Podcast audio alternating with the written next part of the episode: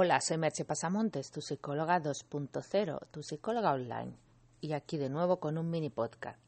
Y hoy te voy a hablar de los tres sistemas emocionales de nuestro cerebro. Nuestro cerebro tiene tres sistemas emocionales, básicamente.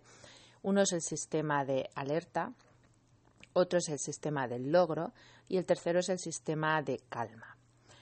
El sistema del logro, como su nombre indica, es ese sistema que nos empuja a buscar cosas que nos lleven a, un logro y por tanto a sentir una recompensa. Es un sistema que debidamente activado pero sin excesos nos conduce a tener motivación. El sistema del logro por sí solo es bueno, eficaz, sin él seguramente no nos moveríamos ni para comer, pero tiene un problema y es cuando se activa juntamente con el sistema de amenaza, porque entonces en lugar de ser un, logro agradable, es una necesidad de lograr algo que de lo contrario sentimos como amenazante.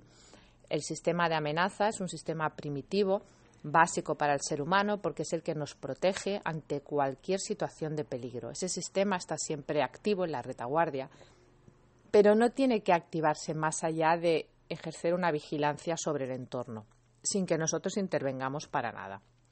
Que es una de las cosas que compensa ese sistema de alarma.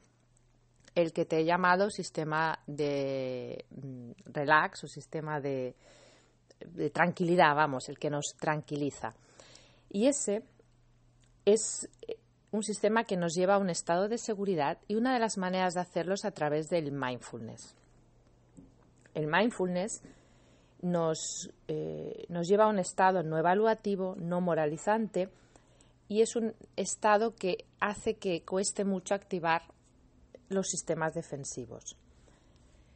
De ese modo, si uno está en un estado mindful y está en un estado de calma y seguridad, y tiene el sistema de logro activado, podrá conseguir las cosas desde la calma.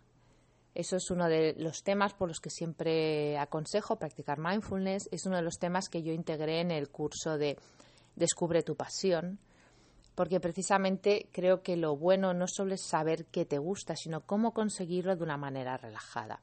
Bueno, ya tienes una nueva información sobre cómo funciona tu cerebro y te espero en los comentarios y en el próximo mini podcast. Bye bye.